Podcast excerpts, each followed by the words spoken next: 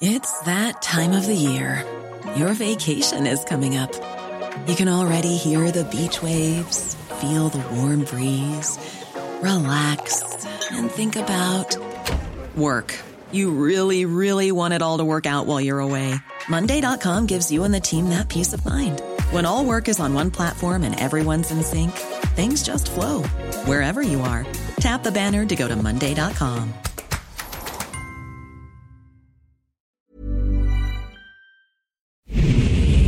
Ahora inicia A la Una con Salvador García Soto. A la Una. Donde la información fluye, el análisis se explica y la radio te acompaña. A la Una con Salvador García Soto. A la Una. Comenzamos. Medio tiempo, 0-0. Y ya tenemos apuesta. Mariana y la bebé me dan permiso. No queremos línea 6 del metro, no queremos línea 6 del y queremos que nos reciban.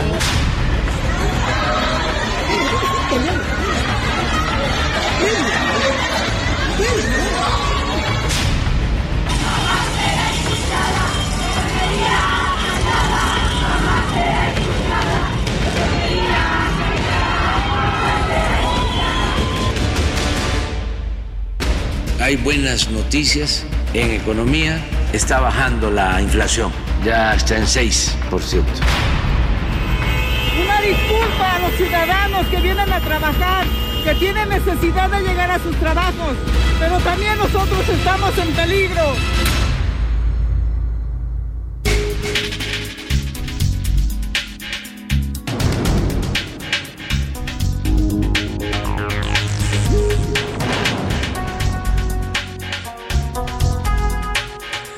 De la tarde con un minuto, una de la tarde con un minuto. Bienvenidas, bienvenidos a la una con Salvador García Soto en el Heraldo Radio. A nombre del titular de este espacio, el periodista Salvador García Soto y de todo este gran equipo que hace posible día a día este servicio informativo que profesionales de la radio, la producción y la noticia, la información, el preparamos para usted.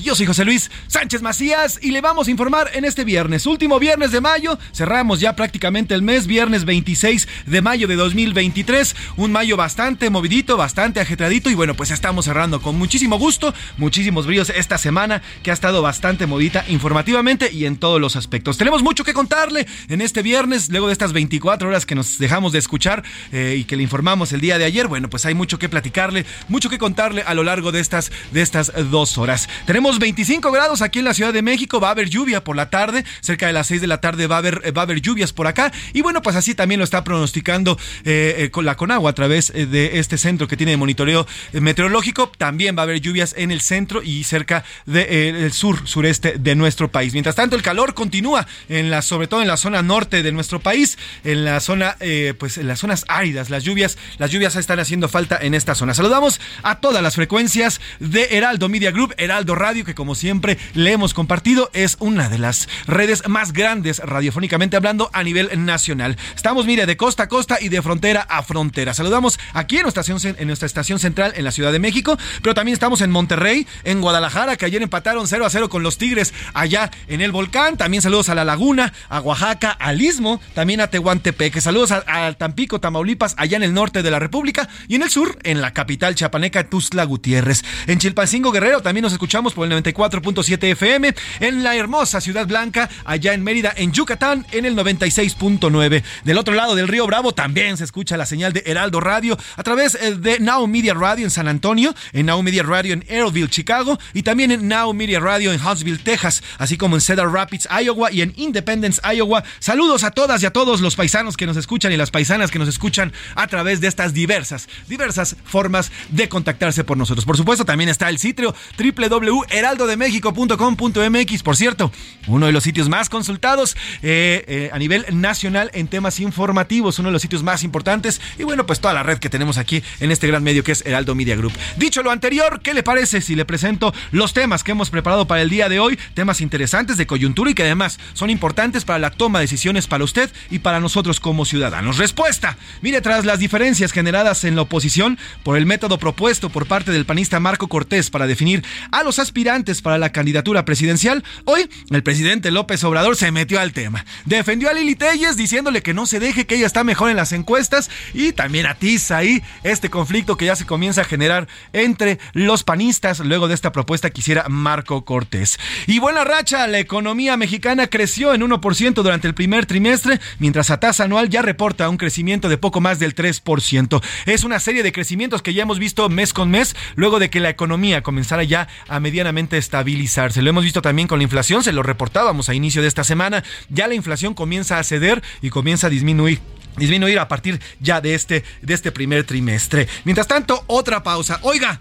tras la declaratoria de persona non grata por parte del Congreso del Perú eh, en contra del presidente Andrés Manuel López Obrador, hoy en su mañanera ya reaccionó. Reaccionó el presidente López Obrador y fue contundente.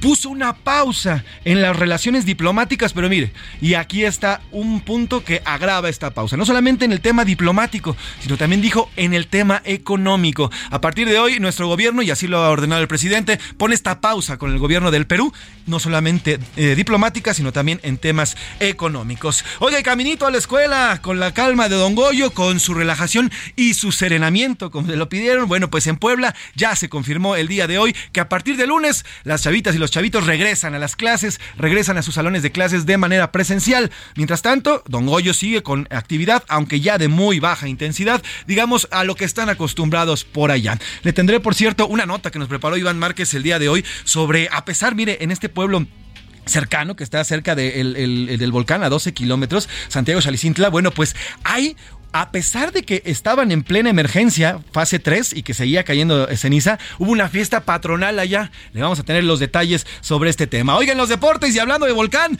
un volcán apagado, como diría José José, Tigres y Chivas optaron por cuidarse y empataron a cero en el juego de ida en la final. Mientras tanto, el título se va a decidir este domingo en el estadio Akron allá en Guadalajara y iremos hasta allá, hasta la Perla Tapatía, para conocer el previo. Oiga, están buscando boletos hasta por debajo de las tierras los jaliscienses, ¿eh? Mire, estaba viendo en redes sociales que hay gente que cambia boletos de Luis Miguel por boletos de la final Chivas Tigres. Así, a ese grado está el fanatismo allá en Guadalajara, que ahora sí ven cerca este título. Además, tras la cancelación del Gran Premio de Italia, este fin de semana regresa la Fórmula 1 con el Gran Premio de Mónaco. Oscar Pérez, eh, perdón, Checo Pérez busca revalidar el triunfo del año pasado y Oscar Mota nos va a platicar. Por cierto, ahí le vamos a preguntar al señor Oscar Mota por qué este año no se va a poder darse el chapuzón. Recuerde que en Mónaco, cuando el ganador es presentado, el ganador de esta GP, de este Grand Prix, el ganador se avienta por tradición a una piscina ahí en Mónaco. Bueno, pues este año esta tradición va a ser interrumpida. Además tendremos, bueno, pues los curuleos de San Lázaro,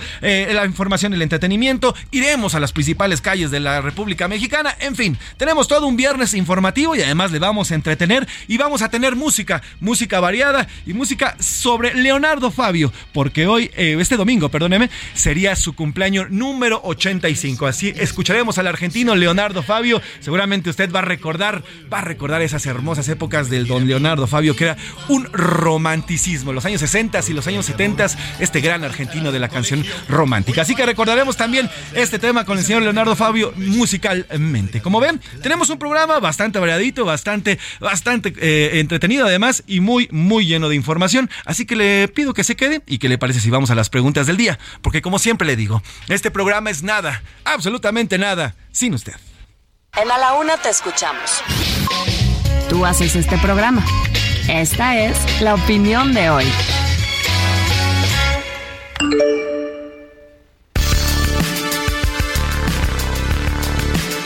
Y tenemos dos preguntas para el día de hoy, una con ocho minutos, una con ocho minutos aquí en el centro de la República. La primera de ellas, la primera que le hacemos, el presidente López Obrador ya reaccionó, ya le decía a la declaratoria del Congreso peruano que lo nombró persona non grata. El presidente López Obrador puso una pausa el día de hoy en las relaciones diplomáticas y comerciales con este país andino, luego de las series de dimis y diretes que se han generado a partir del, eh, pues de esta serie de ataques que ha lanzado el presidente en contra de su homóloga peruana, la, la presidenta Dina Boluarte. Y bueno, pues eh, la pregunta que le hacemos el día de hoy, ¿usted qué piensa de esta nueva pausa que ahora pone el gobierno mexicano, el presidente López Obrador, con el Perú? A, es, eh, se justifica, ofendieron a nuestro presidente y es por eso que hay esta reacción. B, no se justifica, el Perú está defendiendo su soberanía y sus reacciones. O sea, al presidente le gusta crearnos conflictos, mire, con todo el mundo. Le gusta que, que crear estos conflictos para luego, pues como dicen por ahí, a río revuelto ganancia de pescadores. La segunda pregunta que le hacemos el día de hoy,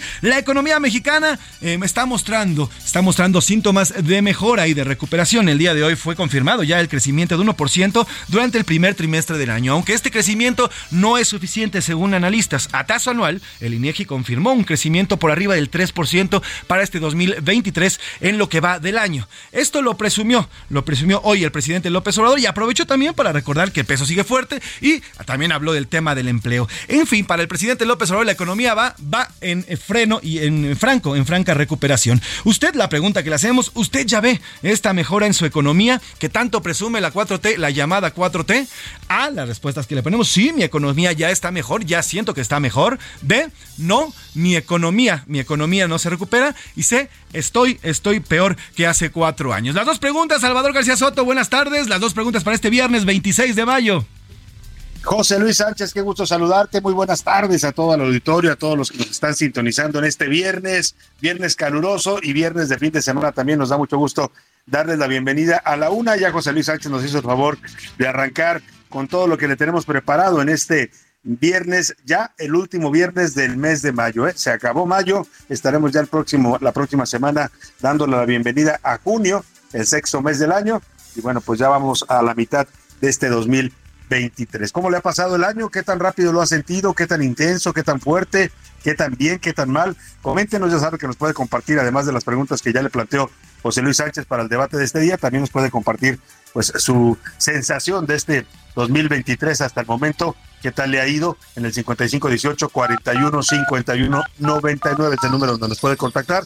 Nos puede mandar sus mensajes de texto o de voz para opinar, para estar en contacto con nosotros. Usted decida cómo quiere contactarnos. Lo que sí le garantizamos siempre aquí todo este equipo es que su opinión siempre contará y siempre la escuchará usted al aire. Hoy ya le decía José Luis Sánchez, es cumpleaños de Leonardo Fabio, este gran cantautor argentino, allá por los años 70, 80 tuvo grandes eh, éxitos, el, aunque en realidad su cumpleaños es el domingo, pero se lo vamos a celebrar el día de hoy aquí en La Laguna, escuchando música de este gran y talentoso eh, argentino. Fue director de cine, cantautor, productor, guionista, actor, bueno, el pico de su popularidad, ya le decía, abarca desde los años 60 y hasta principios de los 70. Él es nacido, nació el 28 de mayo de 1938 en Argentina y murió el 5 de noviembre de 2012. Lo vamos a recordar hoy aquí a este gran cantautor argentino. Y bueno, pues ahora sí, como decimos todos los días, vámonos al resumen de noticias, porque esto, esto como el viernes y como el último fin de semana del mes de mayo, ya comenzó. Sospechosos. La unidad de inteligencia financiera advirtió que las operaciones inusuales en las instituciones financieras crecieron en el último año 40% al llegar a 321.625. Se acabó la fiesta. La Procuraduría Ambiental y del Ordenamiento Territorial suspendió cinco establecimientos por contaminación acústica en la calle que considera la más ruidosa de la ciudad, Génova, en la zona rosa. Esfuerzo conjunto. El gobierno de México establecerá un acuerdo conjunto con China y Corea del Sur para frenar el flujo de fentanilo y precursores desde aquellos países asiáticos. Mala salud. El Papa Francisco, de 86 años, canceló sus compromisos de este viernes debido a un estado de fiebre y cansancio, informó el Vaticano.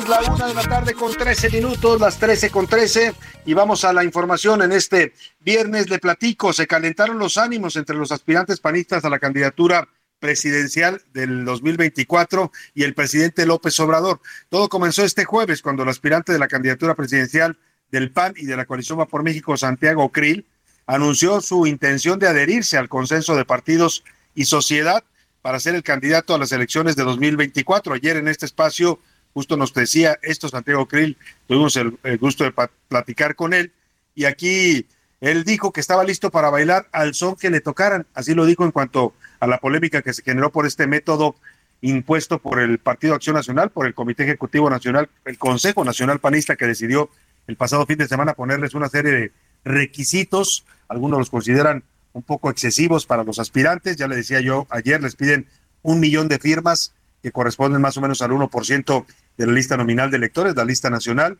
Les piden también, o sea, firmas identificables, ¿eh? no creo que nada más puede llegar y firmar cualquier persona. Tienen que firmar y tener una credencial del INE vigente para que sea válida la firma. Les piden además 40% en su nivel de conocimiento, que sean conocidos por lo menos un 40% en las encuestas a nivel nacional, y también les piden, pues como requisito, un 15% de intención del voto también en las encuestas.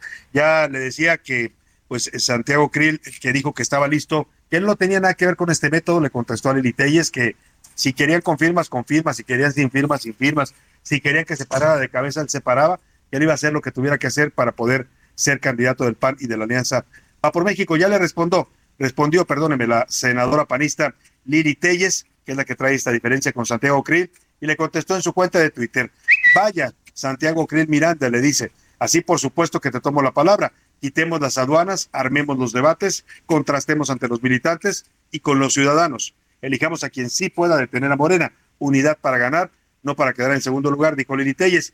Y hoy el presidente López Obrador, que ya sabe usted que está a concolí de todos los boles, y como él siempre dice, su pecho no es bodega, pues no dejó pasar la oportunidad para meterse al eh, pleito, a las diferencias que traen los panistas en sus métodos de selección de candidatos, y en tono irónico dijo que entre los aspirantes de la oposición, pues sería bueno que consideraran a Lili Telles, porque dijo que es muy atractivo lo que ella propone, que si ella gana, ha dicho Lili Telles, va a meter a López Obrador a la cárcel. Así lo comentó el presidente.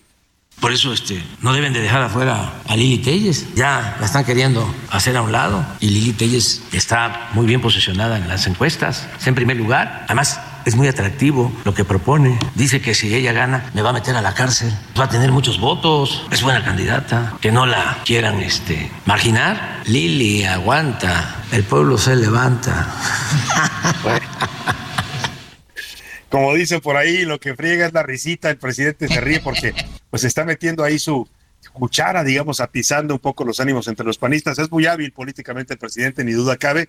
Y bueno, pues ahí está sugiriendo esto, que, que no saquen a Lili, que la dejen competir y que ella sea la candidata. Ya le contestó la senadora panista hace unos minutos en su cuenta de Twitter, le dijo al presidente Andrés, controla tu estrés. La gente se cansa de tanta tranza y ni así alcanzarás fianza. Bueno, pues ahí están dirigiéndose también estos eh, versos, versos y acompañó el, este, este verso que le dedica López Obrador, Lili Telles, con un video del presidente. Escuchemos lo que dice la senadora del PAN.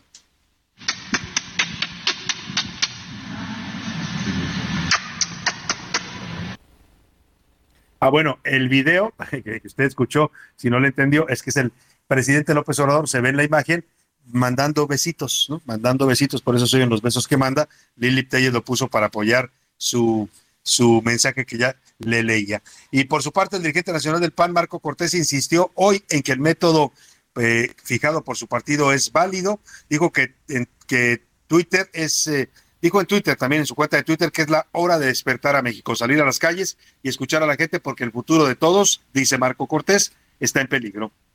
Solo despertando y movilizando al país podremos salir adelante de esta pesadilla de destrucción, de regresión, violencia, corrupción e impunidad. Por eso invito a todos los que realmente están dispuestos a encabezar en el 2024 esta lucha por México, a que además de los foros, conferencias y reuniones, con sus equipos salgan a las calles, mercados y plazas para escuchar de viva voz el sentir de la gente y que se ganen su apoyo. Hagámoslo juntos, por el bien de nuestras familias y de todo el país. Bueno, pues ahí está el llamado que hace el dirigente nacional panista. Y vámonos a otro tema rápidamente, las expropiaciones ya se pues pusieron de moda en este gobierno las expropiaciones. Muchos eh, creen que a partir de este hecho que ocurrió con Grupo México, con el tren de Ferrosur en su tramo de Coatzacoalcos, que fue tomado por la Marina, ya después, pues primero el presidente puso a la Marina, ocupó las instalaciones, ya después negoció con Germán Martínez, que bueno, pues ante, esa, ante ese mensaje de fuerza tuvo que negociar, aceptar lo que propusiera el gobierno. Lamentablemente no es la única expropiación, esa, aunque el presidente se niega a llamarla expropiación, la de, los trenes de Ferrosur, los, las vías ferroviarias de Ferrosur. Este jueves la Secretaría de Desarrollo Agrario y Territorial y Urbano publicó en el diario oficial, la SEDATU, un decreto con el que expropia 51 terrenos en Yucatán y Quintana Roo para las obras del tren Maya. Con esto ya suman al menos tres decretos de expropiación que emite el gobierno federal en la última semana. Iván Márquez nos platica. Bajo el argumento de seguridad nacional e interés público, en menos de una semana el gobierno de López Obrador ha expropiado casi 500 mil metros cuadrados de terrenos que se encuentran por el paso de sus obras insignia. El episodio más reciente fue este jueves, cuando aseguraron 51 terrenos en Yucatán y Quintana Roo para la construcción del tren Maya. Se trata de 242.627 metros cuadrados, a los que consideraron como parte del corredor humanitario para apoyar indígenas. Pero eso no es todo. El lunes pasado, la Secretaría de Infraestructura, Comunicaciones y Transportes tomó posesión de 113 mil metros cuadrados de propiedad privada para el tren suburbano. Se encuentran en Tultitlán, Tultepec y Nextlalpan. En el decreto se lee la justificación como de utilidad pública. Otro de los casos fue lo ocurrido el pasado viernes en Ferrosur, que aunque el gobierno federal aseguró que no se trató de una expropiación, sí se dio una toma. Dice, se expropió. ¿Qué se expropia? Lo que es propiedad privada. Es muy distinto el recuperar una concesión que es de la nación. Y es que la Marina ocupó tres tramos de Grupo México para el corredor interoceánico del Istmo de Tehuantepec. Hablamos de las líneas Z, ZA y FA, que corren de Medias Aguas a Coatzacoalcos, de Ibueras a Minatitlán y del Chapo a Coatzacoalcos. En total fueron 120 kilómetros. Así, por medio de decretazos, el gobierno federal ha expropiado todo tipo de terrenos. Para la una con Salvador García Soto, Iván Márquez. Pues ahí está esta medida de la expropiación, que es una medida legal, constitucional, pero lo que pues preocupa por las señales que mandan es pues que se utilice en contra de concesiones y empresas privadas, de inversiones, pues es lo preocupante que este tipo de mecanismos que han utilizado algunos gobiernos autoritarios o incluso dictatoriales, dictaduras de América Latina, pues es una figura que preocupa cuando se comienza a usar en exceso y a veces sin justificación adecuada. Oiga, pero vamos a otros temas, a esta nota de crecimiento. Dice el INEGI que la economía mexicana creció 3.7% en el primer trimestre de este año, del 2023. Con esto sumaría ya seis semestres con alzas, es decir, que nuestra economía se va recuperando. Mire, se va recuperando, sí, pero la caída que tuvimos fue brutal. Así es que todavía llegar a los niveles que tuvimos antes de la pandemia, todavía no se puede cantar victoria. De forma trimestral, el Producto Interno Bruto aumentó 1%. De todo esto nos platica y nos explica nuestra reportera de Asuntos Económicos, Yasmín Zaragoza. ¿Cómo estás, Yasmín? Te saludo, muy buenas tardes. Hola, ¿qué tal? Se saludo a ti y al auditorio y te informo que el Producto Interno Bruto de México creció 1% en términos reales en el primer trimestre de este año en comparación con el trimestre previo, hilando con ellos seis trimestres consecutivos de crecimiento según cifras del Instituto Nacional de Estadística y Geografía. En su reporte de enero a marzo de este año del PIB, el instituto reveló que este avance se dio a pesar de que las actividades primarias, que son las que están ligadas a la agricultura y ganadería tuvieron un retroceso de 2.8% respecto al último trimestre de 2022. Incluso el crecimiento de la economía quedó ligeramente por debajo de lo estimado en la información oportuna por el INEGI el mes pasado que anticipaba una expansión de la economía de 1.1%. No obstante, en el primer trimestre del año, el impulso lo dieron las actividades terciarias que son aquellas ligadas al comercio, servicios y turismo, las cuales crecieron 1.5% en los tres primeros meses del año en comparación con el trimestre previo. En cuanto a las actividades secundarias dedicadas a la industria, manufactura, minería, reportaron un crecimiento de apenas 0.6% en su comparación trimestral. Respecto a los resultados anuales, el INEGI informó que el PIB de México en su comparación anual se expandió un 3.7% en comparación con el mismo trimestre de un año atrás. Bueno, pues muchas gracias, Yasmín Zaragoza. El presidente celebró, por supuesto, hoy en la mañana este dato de crecimiento de la economía que dio el INEGI.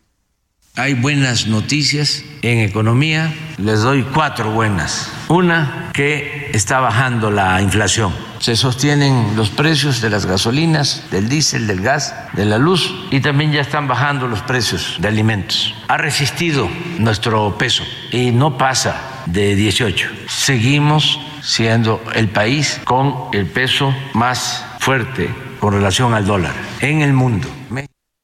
Bueno, pues está bien, los números de que dice el presidente no están mal, han ido bajando, pero eso de que los alimentos ya bajaron de precio, señor presidente, dése una vuelta al supermercado, al tianguis, haga el mandado para que vea que todavía los mexicanos seguimos pagando precios de alimentos muy, muy altos. Empezamos el homenaje a Leonardo Fabio. Eh, esta canción es de 1968 y se llama Ella, Ella ya me olvidó. Ella, ella ya me olvidó Yo,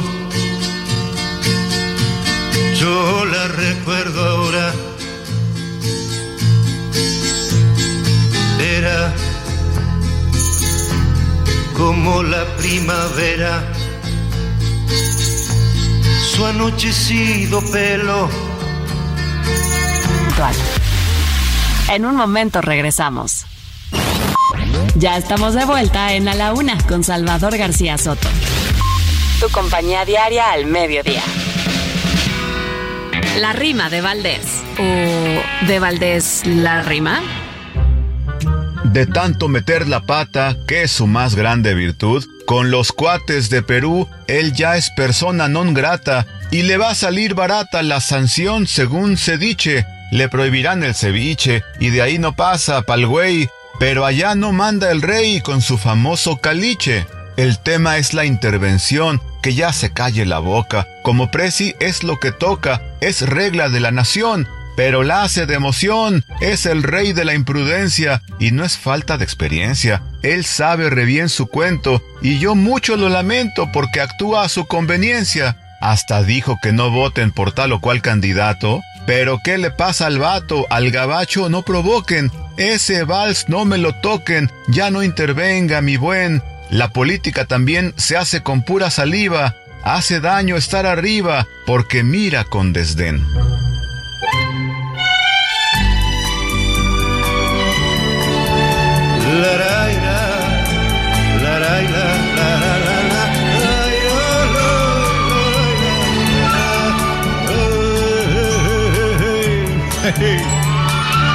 Ding dong, ding dong, estas cosas del amor me ocurrió hace pocos días. Al llegar a la estación, yo subía, ella bajaba.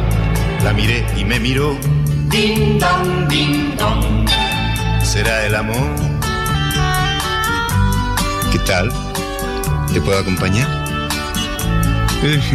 ¿Te comieron la lengua los ratones? No. Voy a estudiar por. No, no, por nada. Este. ¿No puedes hacerte la rata? ¿Qué? No digo que si no puede faltar. No.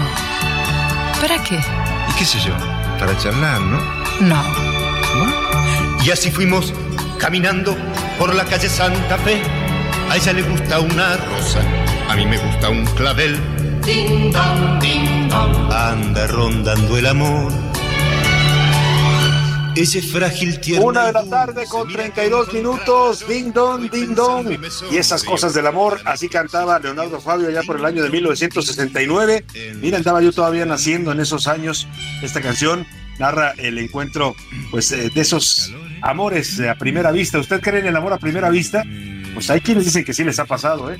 Esa, ver a una persona y, y que siente uno que se conecta directamente con ella y de ahí vienen muchas otras cosas más. De eso habla Leonardo Fabio, el sonido de las campanas del amor, cuando se da un encuentro casual en la calle y surge el amor a primera vista. Estamos celebrando a este gran cantante argentino porque el próximo domingo cumpliría años, cumpliría 85 años de edad. Lamentablemente él falleció ya, pero aquí lo recordamos con su legado musical.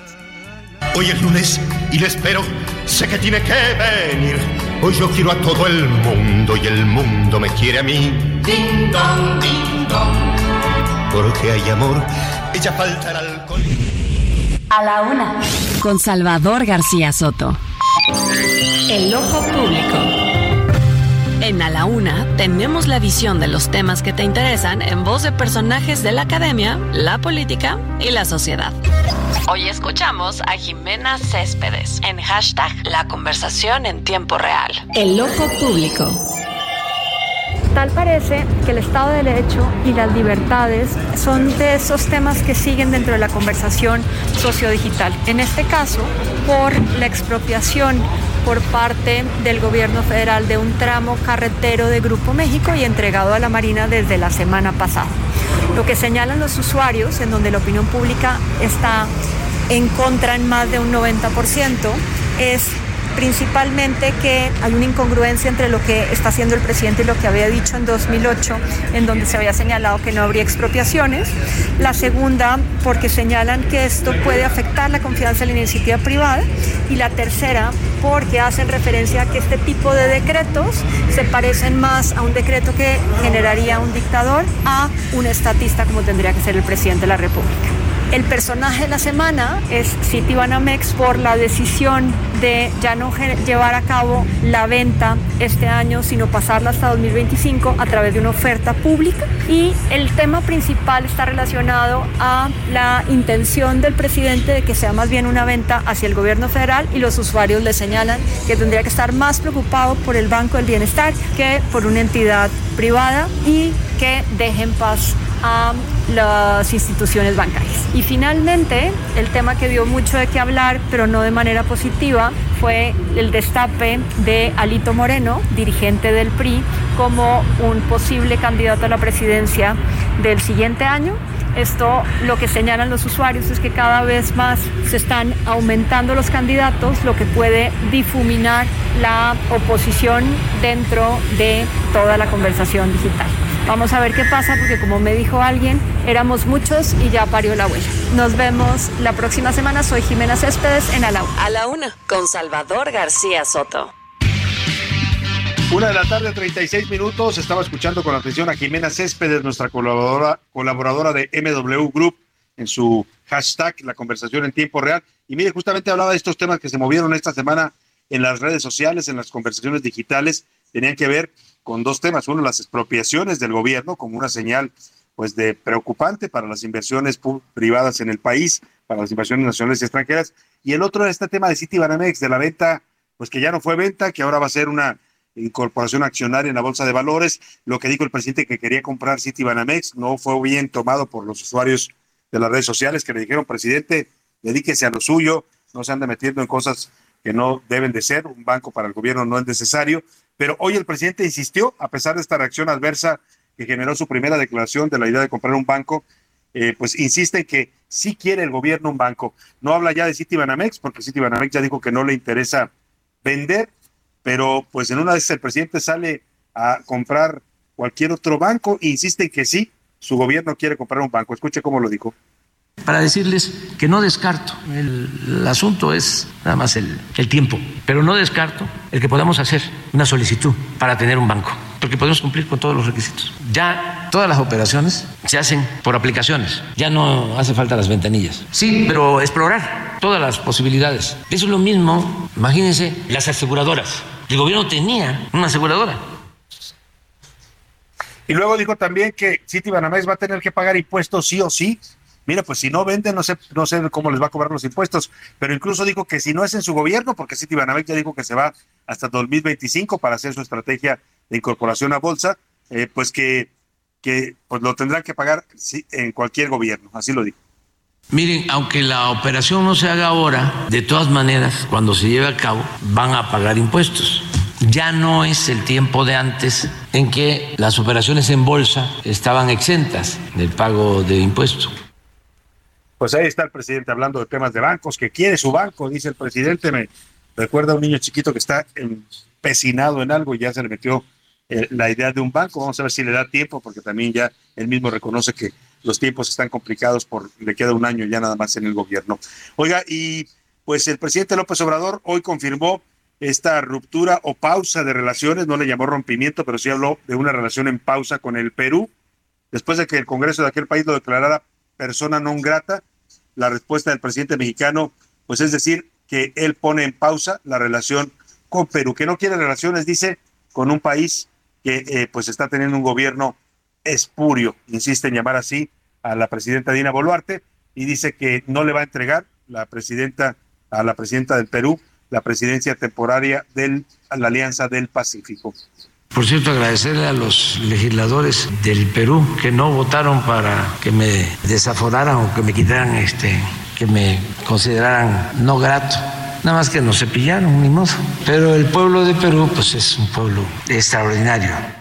No se la voy a entregar a la señora que está usurpando la presidencia. Mientras no haya normalidad democrática en Perú, no queremos este, relaciones económicas ni comerciales este, con ellos. Oiga, eh, el presidente insiste en llamar espuria a la presidenta Dina Boluarte, dice que, que no hay un gobierno eh, eh, constitucional en Perú, pero allá piensan lo, contrario, su procedimiento fue constitucional. O sea, no sé por qué López Obrador desde acá cree saber más que los peruanos. O sea, ahora sí que se cree más papista que el Papa, porque él dice que, que no hay un presidente, una presidencia constitucional cuando allá ellos pues saben que su constitución autorizó todo el procedimiento de destitución de Pedro Castillo y la llegada al poder de Dina Boluarte por un procedimiento constitucional. Y mire, ya hay reacciones en Perú a estas palabras del presidente mexicano. Hace unos minutos la presidenta Dina Boluarte dijo que hay mucha ignorancia, mucha ignorancia para tanta inteligencia en México. Al que le quede el saco, que se lo ponga. Respecto de las palabras del señor López allá en México, pues un poco haciendo retórica lo que él dice, yo diría mucha ignorancia para tanta inteligencia de un pueblo mexicano. Gracias. Uf, fuerte declaración, pocas palabras, pero bien dichas, porque pues esto de, que el presidente pretenda desde acá decir lo que se debe o no se debe hacer en el Perú, o lo que está bien hecho o está mal hecho, lo que es constitucional o inconstitucional, perdón, pero López Obrador es presidente de México, no es presidente de Perú. Nadie lo nombró ni les dio facultades para opinar sobre la vida interna y los procedimientos constitucionales de otro país. Así le contestó la presidenta peruana. Oiga, rápidamente vamos a incendio en Coahuila. Vamos a eh, las eh, campañas electorales. Están a nueve días ya de que se lleven a cabo las elecciones en Coahuila y se reportó que qué raro, mire usted, un incendio en las oficinas del Instituto Electoral de Coahuila. Elementos del cuerpo de bomberos lograron sofocar el fuego y dicen que los, eso sí, los 301 paquetes electorales que se van a usar para este próximo 4 de junio para las votaciones no sufrieron daños. Vamos con Alejandro Montenegro. Te saludo ya en Saltillo. ¿Cómo estás, Alejandro? Buenas tardes. ¿Qué tal Salvador? Muy buenas tardes, te saludo con mucho gusto desde Coahuila, donde ayer ocurrió un incendio en el Comité Municipal del Instituto Electoral de Coahuila en el municipio de Monclova, lo que causó alarma debido a que ahí estaban 301 paquetes electorales que van a ser utilizados en la elección del próximo 4 de junio. El instituto señaló después del incidente que afortunadamente ninguna de las boletas electorales que van a ser utilizadas para la elección de gobernador y diputados locales sufrió algún daño, por lo que van a poder ser utilizadas sin ningún problema en la jornada electoral. De acuerdo con las primeras investigaciones, bueno, pues se dio a conocer que este incendio ocurrió a raíz de una sobrecarga en un aparato de aire acondicionado que estaba ahí en las instalaciones del comité. Se dio a conocer que lo que sí sufrió daños fue algún material que va a ser repuesto sin ningún problema para la elección del próximo 4 de junio. Ante esta situación, el Consejo General del Instituto Electoral de Coahuila realizó una sesión extraordinaria ya de madrugada en las primeras horas de este viernes en la que se determinó trasladar los 301 paquetes electorales a la Junta Distrital número 3 del INE ahí en la región centro de Coahuila, donde van a permanecer resguardados hasta la elección del próximo 4 de junio. Desde Coahuila, Alejandro Montenegro. Muchas gracias Alejandro por tu reporte. Bueno, pues lo bueno es que no pasó a mayores este incendio ahí en el Instituto Electoral de Coahuila. Todo lo que tiene que ver con la elección, los documentos, los papeles, las papeletas que van a votar, a utilizar los votantes están a salvo, dice las autoridades electorales de Coahuila. Oiga, y vamos a hacer un resumen ahora a la otra campaña, porque también terminan ya las, las campañas en el Estado de México. Igual en nueve días serán las votaciones para elegir gobernadora, y digo gobernadora porque hoy sí, sí o sí, va el, el Estado de México va a ser gobernado por una mujer ante las dos candidatas que están eh, participando, Alejandra del Moral y Delfina Gómez, la primera de la Alianza va por México y la segunda de la Alianza Juntos Hacemos Historia. Ya se preparan para el cierre de campaña y bueno, pues a esperar el resultado de las urnas. Las encuestas se están moviendo, hay guerra de cifras, los morenistas dicen que ellos siguen adelante hasta por 15 puntos, de ventaja de Delfina Gómez. Los priistas dicen que ya alcanzaron a Delfina Gómez, que están en empate técnico. En fin, es común este tipo de, de guerra de encuestas. La única encuesta que vale al final en una elección es la de los votos de los ciudadanos y esa va a ocurrir hasta el 4 de junio. Iván Márquez nos hace este recuento de la campaña por la gubernatura mexiquense.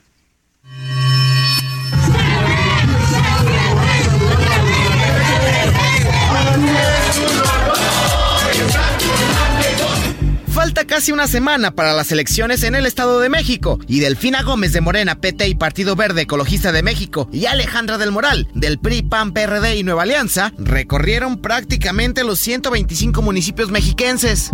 Del Moral tuvo mayor presencia en municipios de más población, como Ecatepec, Naucalpan, Nezahualcóyotl y Toluca. Y aquí, en Toluca, empezamos a darle la vuelta a todo el estado. Las encuestas no votan. Mientras que Delfina Gómez se ha enfocado en ayuntamientos más pobres, tal es el caso de Morelos, San José, Rincón, Cuautitlán Izcalli y su natal Texcoco. ¡Viva Texcoco! Sin embargo, ambas candidatas gastaron en campañas 5.6 veces más recursos que los cuatro candidatos en Coahuila, y es que en conjunto llevan cerca de 300 millones de pesos gastados. La priista desembolsa diariamente cerca de 4 millones y medio de pesos, mientras que la morenista poco más de 3 millones. Las principales propuestas de Alejandra del Moral son el salario rosa, que pasaría a ser salario familiar, la modernización del transporte público y otras más. Estoy convencida de que los mexiquenses no queremos que nos regalen las cosas. Este va a ser un apoyo para las familias para que les alcance. Es el cachito para que les alcance. Del otro lado, Delfina Gómez puso como tema principal el bienestar de las mujeres, mayores recursos al campo y la basificación de maestros. No puede quedar sin ser atendida una familia. Y un trabajo en donde tenemos que tener como prioridad servir a todos, pero en especial a los más pobres. Así, las campañas electorales en el Estado de México, donde cada vez falta menos tiempo para saber si se va al bastión político del PRI o permanece. Para la una con Salvador García Soto, Iván Márquez. Bueno, pues ahí están las cifras, ahí están las propuestas. Prácticamente estamos ya en los últimos días de campaña. Vendrán los cierres la próxima semana y luego la veda electoral para que los electores en el Estado de México tengan tiempo y silencio, no tanto ruido, para poder reflexionar su voto antes de llegar al encuentro con las urnas el próximo domingo 4 de junio. Hago contacto vía telefónica y le agradezco mucho que nos tome esta llamada con Horacio Duarte. Él es el coordinador de la campaña de Delfina Gómez, la candidata de la Alianza Juntos Haremos, Hacemos Historia en el Estado de México. ¿Cómo está Horacio? Qué gusto saludarlo. Muy buenas tardes. Hola Salvador, como siempre, a la orden, pues aquí trabajando para ampliar los 20 puntos, a ver si llegamos a 25. Eso le iba a empezar preguntando. Eh, las encuestas que ustedes tienen, sus encuestas internas, ¿todavía le dan ese tamaño de ventaja a su candidata? No, sí, digo, incluso creciendo, digo, pero a ver, yo te diría, no solo las internas, también las externas. Yo digo, espero que no no cometa una descortesía, pero este, a ver, hoy se publicó este Covarrubias, que es una encuestadora añeja de mucho prestigio, este, pues también rondando los 20 puntos. Sí, 62% le da Delfina, ¿no? 62 contra 38 de Encol, Encol en, en otro periódico, pues también 20, puntos. Este, digo, la casa del Heraldo también hace unas semanas nos daba 15 puntos, este, parametría, eh, verumen, o sea, todas las encuestadoras. Y además, pues eh, hace también un par de días, digo, este otro encuestador como Roy Campos decía que no había evidencia científica de usó las palabras textuales de que la elección se estuviera cerrando, que todo lo que, se ha publicado no arroja eso. Claro, que ese es el argumento que están manejando los priistas, Horacio, que ya se cerró, que están en empate técnico. Yo, yo los entiendo, digo, pues he estado en muchas campañas y sé que pues no les queda de otra. Si tienen, si se han, mira, se han publicado 94 encuestas hasta el día de hoy. De esas, ninguna la han ganado, o sea, ninguna siquiera les da la posibilidad de estar arriba. A lo más que han alegado estos días, dos, tres, es que están cinco puntos abajo. Entonces dicen, cinco estamos abajo, ya los empatamos y les vamos a ganar pero la evidencia científica de las encuestadoras serias ninguna les ha dado siquiera este otra posibilidad. Pero yo creo que al final del día pues sí vamos a esperar que el 4 de junio la gente salga a votar. Eh, como se hacía el resumen, pues son los ciudadanos, hay 13 millones de electores, se va a haber 20 mil casillas, y nosotros estamos optimistas en que la gente saldrá a votar con responsabilidad, con mucha claridad eh, en este de aquí al 4 y que el 4 de junio nos vamos a alzar con la victoria de la maestra Delfina. Yo tengo esa ese optimismo, pero digo, no es un optimismo desbordado, es un optimismo que tiene que ver no solo con las encuestas, porque luego se piensa que las encuestas son la panacea, así como el PRI decía que la panacea era el debate, pues es el ánimo festivo de la campaña, que lo tenemos a lo largo y ancho del Estado. Claro, ahora en este, en este recorrido, Horacio, que tú has hecho junto con la candidata Delfina Gómez, ¿qué han encontrado? Porque hablamos de un estado que todo mundo lo, lo, elogia por su tamaño, por su número de electores, pero también es un estado con serios problemas, complicaciones, eh, inseguridad en zonas que están prácticamente dominadas por el narco, eh, pobreza, asaltos en transporte, una problemática urbana muy complicada. Pues mira, yo lo digo con mucha responsabilidad. Ganar la elección eh, aunque suena exagerado, parece el tema más fácil. Evidentemente el tema más complicado será, será gobernar el estado más grande del país. Es un tema de responsabilidad política, de responsabilidad pública, porque el Estado de México, pues somos como seis estados, o sea, muchas regiones con muchos problemas, tú ya lo enumerabas, está el tema de la inseguridad, la inseguridad en el transporte público, los asaltos, está el tema de la delincuencia organizada, está un nuevo tema que comienza a, asomarse en los problemas, no solo para el Estado, sino también para la Ciudad de México, que es el tema del agua, la crisis hídrica que puede enfrentar la zona metropolitana del Valle de México, está el tema de los jóvenes, está el tema también del campo, los Estado de México tenemos todavía casi 80 municipios rurales que requieren atención para la producción, para la comercialización, está el tema de las mujeres. Entonces, eh, el Estado de México es un, un mosaico de culturas, pero también de, problemas. Y yo es lo que digo, así lo ha venido diciendo también la maestra Delfina, que el gran reto no es ganar solo la elección, el gran reto es demostrar que se puede gobernar con honestidad, de manera distinta y con un modelo en donde esté centrado en atender, escuchar a los ciudadanos. Ahora, Horacio, esta, esta ventaja que tú dices no, no se confía, pero eh, coinciden varias encuestas, tanto internas como externas. ¿Qué les dice a ustedes? ¿Qué mensaje recibieron del electorado en esta campaña? Digamos, si tuvieras que resumirlo en un mandato específico, ¿cuál sería lo que les piden los mexiquenses?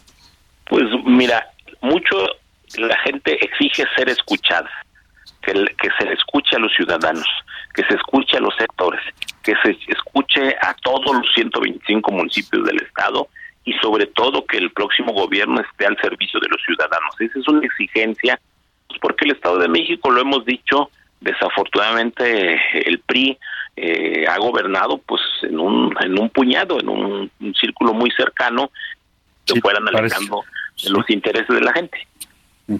Ahora, eh, políticamente, Horacio, tú sabes, tú tienes muchos años de experiencia política.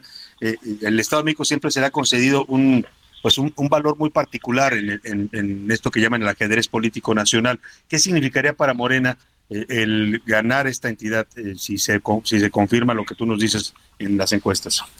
Pues mira, primero sumar a los 22 estados que ya gobernamos, a la presidencia de la República, hacer la mayoría en los congresos, estaríamos dando un paso muy importante para consolidación, consolidar esto que llamamos la cuarta transformación y evidentemente que va a impactar eh, de manera definitiva la elección del 2024, aunque pues tiene sus particularidades el 24, pero yo creo que la definición del Estado de México va a tener mucho impacto eh, frente a la oposición, pues ellos van a tener que responder internamente sobre sus definiciones, sobre sus inconsistencias, esto que nosotros dijimos que dejaron sola a la candidata del PRI, Alejandra del Moral, pues yo creo que también les va a pasar una factura porque eso se nota, eso se siente en el Estado de México como la candidata del PRI pues anda solita, anda sola intentando rescatar su, su voto duro que debe estar como en el 20% de los votos y eso pues también tener un impacto en ellos para el 24.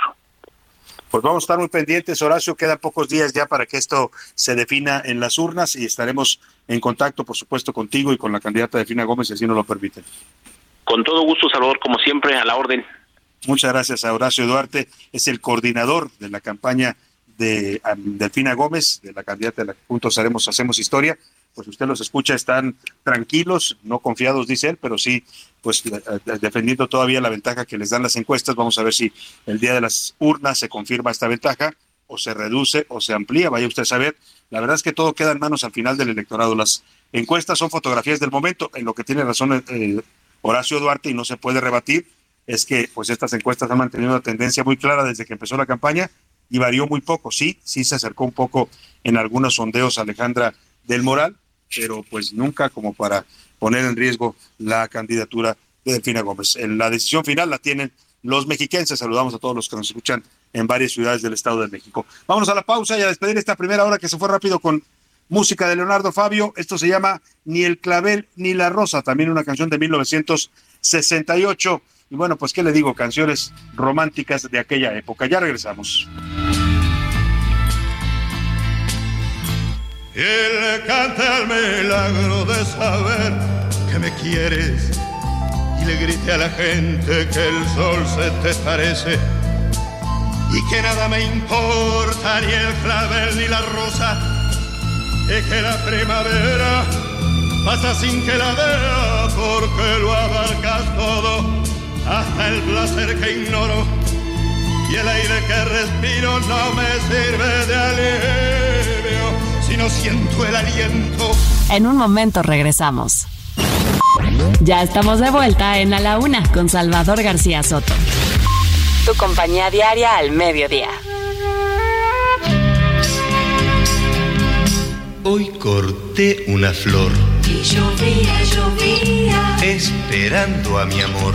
Y llovía, llovía. Presurosa la gente pasaba, corría y desierta quedó la ciudad pues llovía.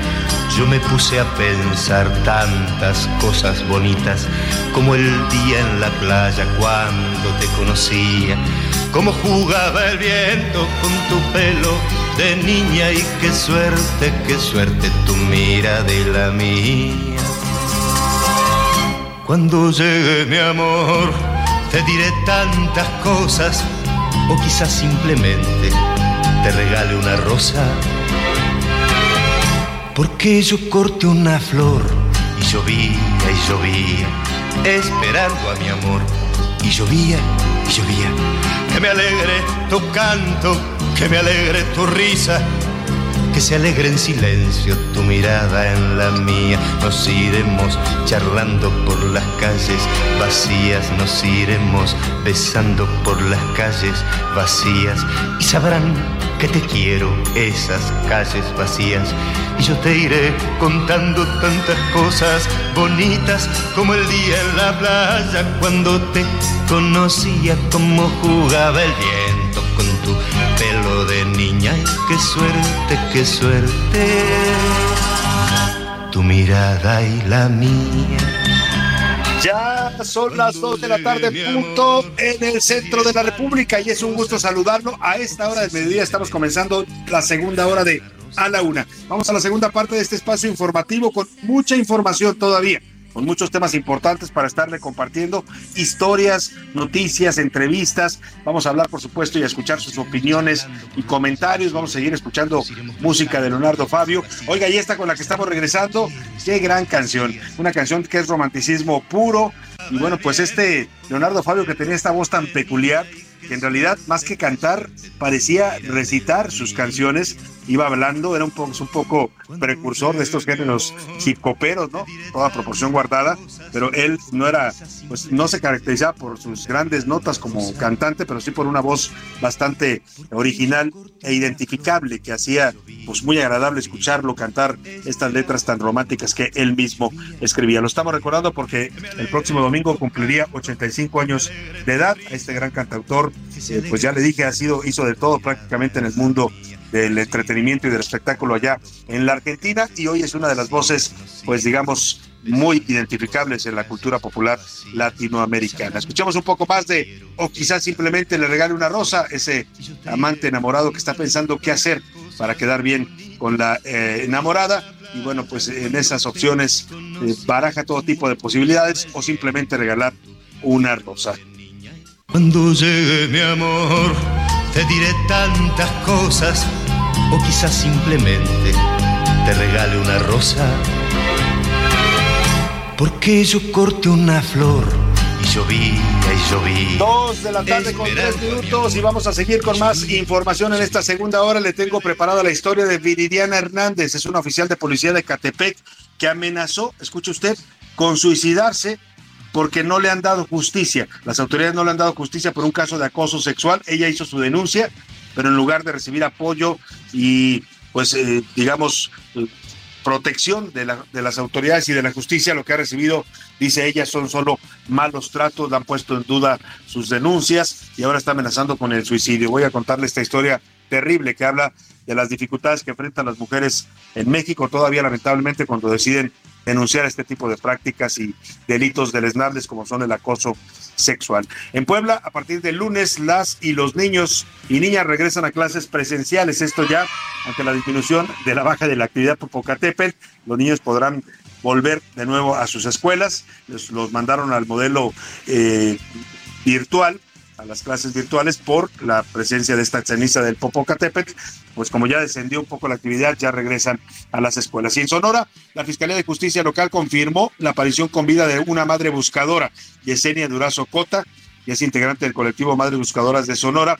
Había sido secuestrada a comienzos de la semana, afortunadamente fue encontrada con vida. Le voy a contar la historia. Eso y más le tengo preparado todavía mucho más en esta segunda hora de A la Una, pero como siempre a esta hora del programa, justamente cuando son las dos de la tarde con cinco minutos, lo más importante es escucharlo a usted, escuchar su voz, sus opiniones, sus comentarios. Este es el momento de nuestro público en el programa y para eso recibo con gusto aquí en cabina a Milka Ramírez. ¿Cómo estás, Milka? Muy bien, Salvador, porque ya es viernes y ya saben que mi día favorito de la semana es el viernes, viene el fin de semana, hay que descansar, hay que aprovechar hacer las compras y demás. Tu día y el de muchos, Milka. Ay, ¿Qué haces? sí. A ver, dinos qué hace Milka Ramírez un, un sábado, por ejemplo. Pues mira, para empezar me levanto a la hora que el cuerpo me diga que, que, la, que ya me Ay, pasa... qué rico eso. que ya me pasa Hasta que el cuerpo aguante la cama, ¿no? Exactamente, que ya me pasa un poquito factura la edad porque me dan de repente las 7 de la mañana y abro el ojo y digo, no, me voy a volver. Cálmate, Milka Ramírez. Oiga, Milka ya me hizo sentir viejo. Si a ella le pasa factura la edad, imagínense a mí que tengo el doble de edad que ella casi. Bueno, Estás pero está bien, Salvador, Milka. tú estás O sea, joven. básicamente descansas y resuelves por ahí pendientes en, en- en el, en el hogar. Y todos los pendientes, la despensa, la ropa, el quehacer de casa y bueno, disfrutar también a mi mamá, a mi familia. que Claro, Es claro. importante dar tiempo de calidad a, a Eso es lo bonito. Disfrutar las pequeñas cosas de la vida, Milka, y eso se, se disfruta bien en un fin de semana. José Luis Sánchez, ¿tú cómo estás? Bienvenido de nuevo. Salvador García Soto, ¿cómo están? Buen viernes. Milka Ramírez, ¿cómo están? Los abrazo con mucho gusto en este viernes, ya cierre de semana y de mes, Salvador. Y ya nos enfilamos a la segunda mitad de este año. Dios mío, Oye. por favor, paren el tiempo. Qué rápido se pasó el primer semestre del año. Bueno, todavía nos queda junio, pero terminando junio entraremos ya al segundo semestre y bueno, pues ya el verano prácticamente, ¿no? Este, después de, de- después de junio. Oye, y lo que nos espera, más, más allá de que se venga el tiempo, a partir después de la elección del, del próximo 4 de junio, nos espera, Salvador, un vendaval, híjole, entre campañas acá, campañas en. Estados Unidos, porque también Uy. va a haber elecciones. Uf, nos viene, No, nos viene no, el semestre fuerte, fuerte, fuerte. Si ahorita vemos a las corcholatas aceleradas, No, espérate, bueno. cuando pase el 5 de junio, se van a poner, bueno, como pues ya no van a aparecer corcholatas, sino trompos, ¿no? Por ahí, oye, oye, Salvador, por ahí, por ahí, por ahí dicen que hay un- algunas ya no son corcholatas, sino tapaderas, también dicen por ahí, ¿no? También por ahí dicen dicen, eso ¿no? ahora, de las corcholatas que se han convertido en tapaderas. Porque ya es. no hay, en realidad hay pocas corcholatas, ¿no? ya no. Sí, no, ya no. Ya es, ya más bien son o taparroscas o tapaderas. Exacto, No, ya la tapaderas. corcholata ya casi no existe, pero bueno. Muy bien. Pues en este buen ánimo que traemos los tres, porque ya llegó el viernes y comenzamos el fin de semana, vamos a lanzar la pregunta en este espacio. ¿Qué, dice el público? Y tenemos muchos mensajes, Salvador. Por ejemplo, Miguel Ángel Ramírez desde el Estado de México nos dice, Salvador, qué buena selección el día de hoy. Estas canciones de Leonardo Fabio me recuerdan los días en que enamoré a mi linda esposa, de la cual sigo Ah, enamorado a mis bonito. 35 años de casado, con tres hermosos hijos y tres lindas bendiciones que son mis nietos. Saludos, Miguel. Ramírez. Felicidades para Miguel Ramírez y sus 35 años de matrimonio y su familia. Felicidades. Nos dice también eh, la señora Gabriela Carreón, mi opinión sobre el presidente es que es insidioso, es provocador e insulta con majaderías para después hacerse la víctima. Cuando le ponen un hasta aquí, como en el caso de Perú, entonces ya no le gusta y entonces también dice lo que él tiene que decir. Saludos, Salvador. Nos por acá. Bueno, ahí está la definición que hace del presidente. Nos dice Muchas gracias, saludos. Desde, desde Zapopan, Jalisco, nos dice eh, la señora Arriba. eh, saludos, Salvador. Mi economía cada día está peor. El tema es que no, no me, me he logrado recuperar desde que empezó la pandemia y bueno, pues hasta ahorita sigo ganando lo mismo, pero pagando más, ya no alcanza. Y arriba Uf. las chivas, por cierto, nos dice la señora Rosalba Frías. Saludos a usted también. Pues sí, ayer tuvieron partido allá en el volcán. La verdad es que, pues un resultado 0-0 que en el papel favorece a las chivas, ¿no, José Luis, en el partido de regreso? Sí, exacto. Fueron a plantear el, el- el- el partido allá, bastante, un poquito cerrado, bastante cerrado, pero veremos. El domingo se va a poner bueno en el Acron. En Salvador se va Sí, a poner ya comentaremos bueno. más adelante con Oscar Mota. Así es, nos dice por acá Hugo Ramírez Salvador, buenas tardes. Perú lo único que está haciendo es defender, defender su soberanía, defender a su presidenta y defenderse a sí mismos. Aquí a nuestro presidente le gusta pelear, dice Hugo Ramírez. Muchas gracias, Hugo, por tu comentario. Nos dice por acá Salvador en el tema económico, Felipe de Jesús Mayoral nos dice, para mí ha sido un año pésimo. No he podido recuperarme, el tema del empleo, además de la economía, no me está alcanzando para prácticamente nada. Y así como yo estamos muchos mexicanos, Salvador, saludos Sí. nos dicen por acá. Lamentablemente quisiéramos pensar que son casos excepcionales, pero no es la generalidad. La verdad es que es lo que decía yo hace rato, las cifras oficiales dicen que se está creciendo la economía, que se está recuperando el Producto Interno Bruto, José Luis, pero lo que decimos los que andamos en la calle es, ah, bruto, ahí no hay producto, ahí hay todavía mucha carestía, mucha inflación de precios. El presidente celebra que está bajando la inflación. Es cierto, está bajando en las cifras oficiales, pero en la realidad todavía la, la inflación de los alimentos en México está al 10%. O sea, todavía es alta comparada con otros países. Así es que yo creo que estas cuentas alegres que hacen en el gobierno, pues no, no necesariamente corresponden, como bien nos dice nuestro audio escucha y nos- la señora también que nos comentaba desde Zapopan, no corresponden a la realidad todavía de los mexicanos, José Luis. Sí, Salvador, y además dos intentos, ¿no? Con los famosos PASIC y PASIC 2, dos intentos que resultaron infructíferos No. para lograr intentar bajar estos productos que son tan necesarios para la canasta básica. Y la- Fallidos, fallidos totalmente esos programas que hicieron con los empresarios. Así es, nos dice Salvador, muy buenas tardes, estamos en el Estado de México, aquí ya la cosa se está poniendo candente eh, con el tema de las elecciones, por todos lados estamos tapeados de delfinas o de alejandras, el chiste es todo lo que se resuelva este domingo y veremos cómo es que resuelve. Por lo pronto aquí en Ecatepec, Estado de México, estamos para el perro, la inseguridad y los servicios no nada más no dan una. Saludos Salvador, nos dice el señor Julio Rodríguez. Muchos saludos, don Julio. Oye, tenemos boletos para el teatro. Más a- ahorita los voy a dar más adelantito, ahorita que terminamos de escuchar los mensajes y el Twitter, para que esté pendiente, para que se vaya a ver el, eh, a Pierangelo y su obra. Tenemos otros datos que se presentan en el Teatro Virginia Fábregas. Eh, vamos a regalar pases dobles para este fin de semana, para el mañana sábado.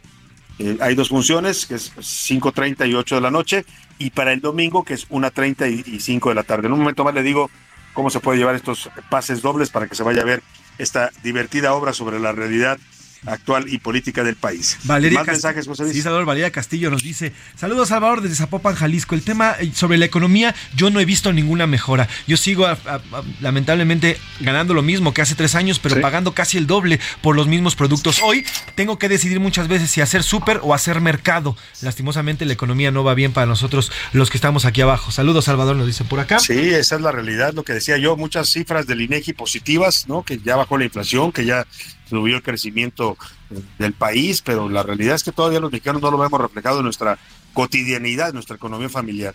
Francisco Román nos dice, Salvador, buenas tardes. Imagínense que un país eh, se la pasara diciendo que nuestro presidente es espurio, que nuestro presidente es el peor, Uf, que nuestro presidente... uf. Imagínense la reacción de López Obrador en contra de este, de este mandatario o mandataria. Bueno, pues así, de ese tamaño, es lo que está pasando, pero con el Perú. Saludos, Salvador. Y bueno, pues dice, bájenle al pleititos con ese señor que se, nos pone a pelear con todo el mundo, nos dice. Con todo el mundo nos pone a pelear en materia diplomática. Y sí, además la incongruencia, ¿no, José Luis? Eso es lo que muchos se cuestionan en el presidente López Obrador, que por un lado habla de el, del respeto a la autodeterminación de los pueblos, que eso dice nuestra política exterior, la política eh, no injerencista de México, pero en la realidad pues se mete donde le conviene o donde le interesa, ¿no? Porque no se mete en Nicaragua, no opina sobre las violaciones de derechos humanos, las persecuciones que está haciendo el dictador Daniel Ortega, vaya hasta contra obispos que anda persiguiendo, los anda metiendo a la cárcel, a periodistas, a opositores, no habla de la, las penurias que pasan los cubanos en el gobierno dictatorial también de Miguel Díaz Canel, no critica a Nicolás Maduro y la pobreza y el hambre en la que tienen los venezolanos que lo está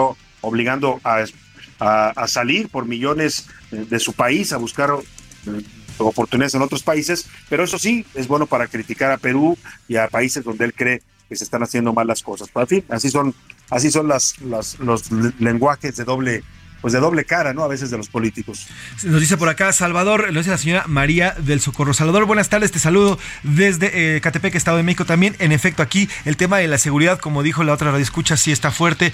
Tenemos miedo ya por las noches, no salimos porque hay muchas personas que están eh, dice asesinando, asaltando y demás. Saludos, Salvador, te escuchamos desde acá, desde Catepec, Estado de México. Dice por acá. Muchos saludos para usted también y mucho ánimo, pues hay que cuidarse. La verdad es que ante la incapacidad de nuestras autoridades no queda más que pues eh, autocuidarnos, José Luis, Milka, y, y, pues, protegernos nosotros mismos, ¿no? Fíjate, nos dice por acá la señora Yo- Yolita Ortiz. Salvador, estamos muy mal. Yo tan solo en lo que vamos de la pandemia he tenido que pegarle a mi pensión más de lo normal. Se refiere a que se ha tenido que gastar más de su pensión. Incluso ahorita se encuentra ya el 50% de lo que yo tenía. Esto Uf. debido a los altos costos que he tenido que pagar en alimentos en- y en todo lo que necesito en mis gastos diarios. Saludos, Salvador. Y qué barbaridad, mire, yo, yo la entiendo, pero mucha gente ha hecho eso a, a recurrir al ahorro de sus afores, ¿no?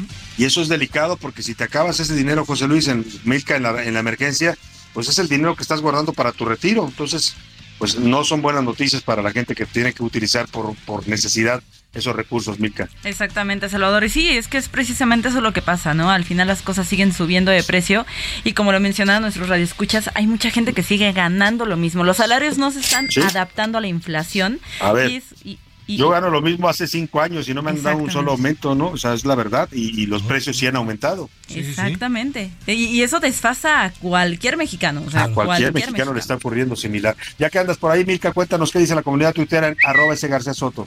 En Twitter, sobre la pausa que decidió poner el presidente López Obrador con Perú, el 11% dice que se justifica, el 6% dice que no hay justificación y el 83% dice que López Obrador solamente sabe crear conflictos. Tenemos de hecho un comentario, el usuario Ángeles Valle dice, al paso que vamos peleando con todos los países, quedaremos aislados como Cuba y Venezuela. Después argumentará que tenemos un bloqueo por parte de todos, menos de China y Rusia, así el dictador. Y sobre el tema de la pregunta precisamente de la economía que ya habíamos estado platicando, el 6% dice que sí, que nota una mejoría en su economía, el 27% dice que de plano no logra recuperarse y el 67% dice que está peor que antes. Bueno, pues ahí están las opiniones de nuestra comunidad en Twitter. Sígase contactando en arroba ese García Soto. Siempre estamos subiendo información al momento. Siempre estamos dando exclusivas también en Twitter. Así es que no deje de seguirnos y de contactarnos. Más mensajitos brevemente, José Luis. Sí, claro, la señora María nos dice, saludos Salvador, hay que pensar bien por, qué vamos, por quién vamos a votar en el Estado de México. Claro. Esa persona va a ser la que define el futuro para los mexiquenses y para los jóvenes que también están en esta entidad y que además han sido abandonados. Muchos jóvenes hoy se ven en las calles, se ven perdidos en las drogas y Sí. están junto con los grupos criminales que, lo- que ellos sí los están adoptando y los están llevando por sus filas. Saludos Salvador y hay que pensar bien el voto, nos dice por aquí. Muchos saludos, coincido con usted, hay que reflexionar bien el voto. Las encuestas pueden decir misa, ¿eh? las encuestas pueden decir, los partidos y los candidatos pueden decir, yo ya gané, tengo 30 puntos de ventaja, otros pueden decir que están empatados. La realidad es que el único que decide es el elector. Y ese, eso se va a ver hasta el domingo. Y sí, yo coincido con usted y con todos los amigos que nos escuchan en el Estado de México. Hay que ser cuidadosos a la hora de emitir su voto. Vote por quien usted quiera. Aquí no damos eh, orientación para eso. Cada quien es libre de votar por la opción política y el candidato, en este caso candidata que prefiera, pero hágalo de manera consciente y pues pensando en lo que eso significa para usted y para pues eh, todos todos los que viven en el Estado de México. Vamos rápidamente, si te parece, José Luis, a lanzar la pregunta para que se vaya nuestro público a ver mañana y, y pasado, sábado y domingo, esta obra muy divertida, es una obra de sátira política, de comedia, que va a escuchar usted a, a actores muy talentosos que hacen a las corcholatas, a- va a ver en escena lo mismo la parodia de Claudia Sheinbaum que de Marcelo Ebrard, que de, que de Adán Augusto López o Santiago Krill o, o por ahí aparecerán muchos de los personajes que están en este momento en el candelero político. El- es en el Teatro Virginia Fábricas, está ubicado ahí en la colonia Santa María la Ribera. Eh, pues no, perdóneme, no es Santa María la Ribera, José Luis anda perdido. Un, un, un- denle, pásenle un, una guía roja a José Luis. El Teatro Virginia Fábricas está en la colonia San Rafael, ahí muy cerca del circuito interior, a dos cuadritas, está en todo este complejo que es el Teatro eh, Manolo Fábricas, Virginia Fábricas, son cinco teatros que están ahí en este complejo. Eh, se va, eh, las funciones sábado 5.30 y 8 de la noche, domingo 1.30 y 5 de la tarde, usted decide a cuándo va. Para el sábado tenemos cinco pases dobles, para la función de las 6, cinco para la de las 8. para que usted decida a qué horario quiere ir. Y también tenemos para las del domingo, igual cinco para la de la una y media y cinco para la de las cinco de la tarde. La pregunta que le hago es muy sencilla para que usted se vaya a ver esta obra de teatro. No tenemos otros datos. Eh, ¿De dónde es originario el nombre de Pierangelo? Pierre, sobre todo el Pierre. ¿De dónde, de qué país es este nombre? Está muy fácil, la verdad. La pregunta, 5518 41 51 99, empiece a marcar, mándenos la respuesta, ponga su nombre, es muy importante para contactarlo y para que se vaya usted mañana directamente a taquilla en el Teatro Virginia Fábregas a recoger sus pases dobles con su identificación oficial. Le recomiendo llegar 45 minutos antes para que le den con tiempo sus boletos y usted pueda llegar bien a la función. Dicho esto, vámonos, José Luis, ¿hay más saludos? Sí, tenemos más saludos, Salvador. Saludos eh, a la señora Romina, también saludo- saludos al, al señor Francisco Zacarías Ortiz, también nos están escribiendo, ya están llegando bastante para los boletos, Salvador. Saludos a la señora Rocío Gabriela, saludos también eh, a la señora Francisca, Juan Carlos Ortiz, están llegando muchísimos mensajes, saludos a Manta Villanueva, en fin, saludos a todas y a todos. Ahorita les voy respondiendo A todos, los muchos ganadores y las ganadoras de los boletos. Ya les diremos los que se van a ganar, los que se van al teatro este fin de semana. Por lo pronto, vámonos a otros temas. Gracias, Milka, gracias, José Luis. Gracias, Salvador. Y vámonos precisamente a escuchar esta nota que hizo Miguel, Milka, perdóname, Milka Ramírez, sobre esta policía eh, del, del Estado de México, justamente de la zona de Catepec, que dice que si no atienden su demanda de acoso sexual, si la justicia no le responde, ella acusó al director de seguridad de, de este municipio de Ecatepec, César de Jesús García Pacheco, de ac- haberla acosado sexualmente. No le han hecho caso a las autoridades, han, la han traído de un lado para otro, la han incluso cuestionado en su denuncia. Y escuche usted, está advirtiendo que si no recibe justicia a su denuncia de acoso sexual en contra de su jefe, se va a quitar la vida. Mirka Ramírez nos cuenta. Si no vienen, me voy a quitar la vida aquí mismo. Aquí mismo y con mi arma de cargo. Y estoy hablando en serio. Estoy cansada. Todos los mandos aquí son de chocolate. Nadie puede dar solución de nada. Viridiana Hernández, agente adscrita al agrupamiento de puntos frontera y prevención del delito de la policía de Ecatepec, amenazó con quitarse la vida el pasado miércoles con su propia arma si no atendían sus denuncias por acoso sexual en contra de su director de seguridad en la demarcación, César de Jesús García Pacheco. No deja de estarme hostigando. Pero no tienen ni siquiera los malditos pantalones para escucharme como elemento. Ni como ciudadana tengo voz ni voto.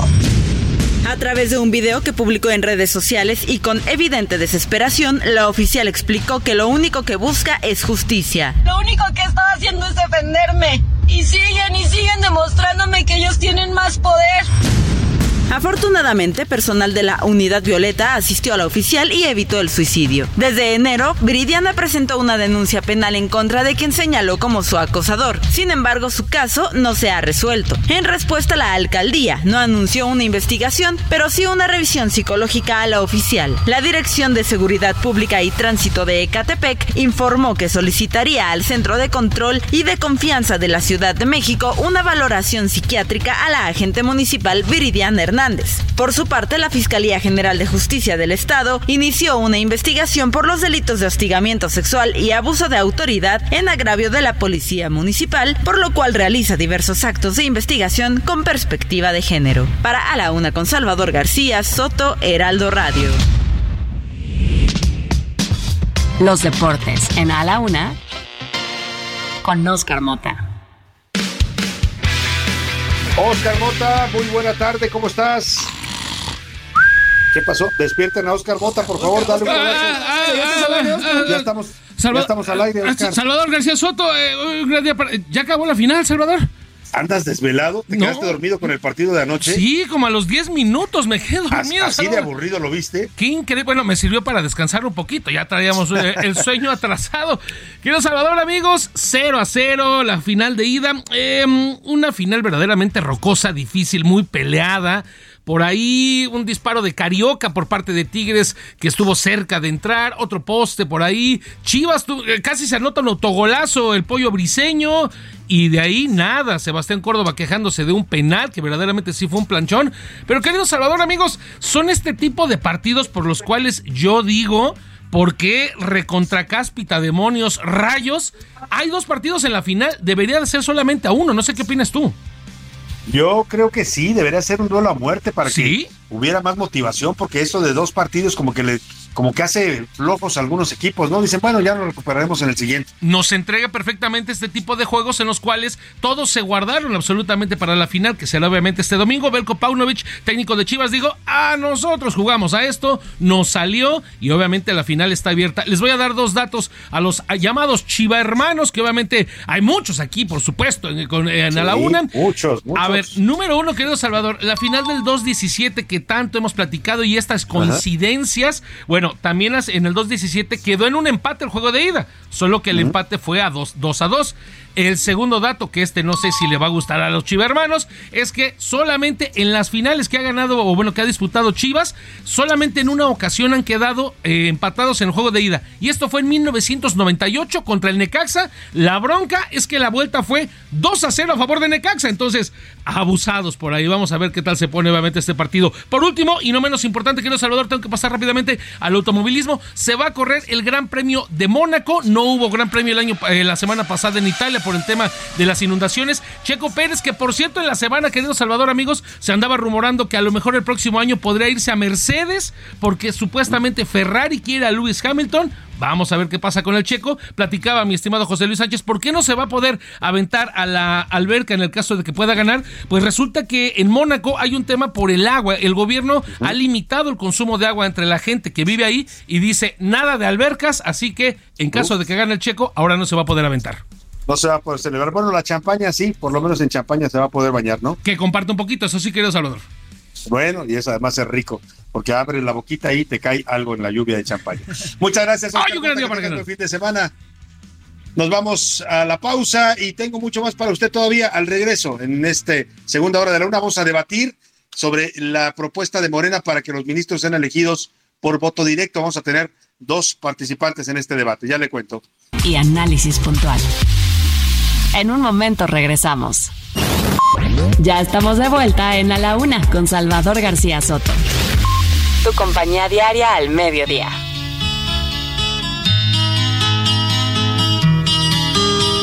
Hoy la vi. Fue casualidad. Yo estaba en el bar. Me miró al pasar. Yo le sonreí quise hablar. Me pidió que no,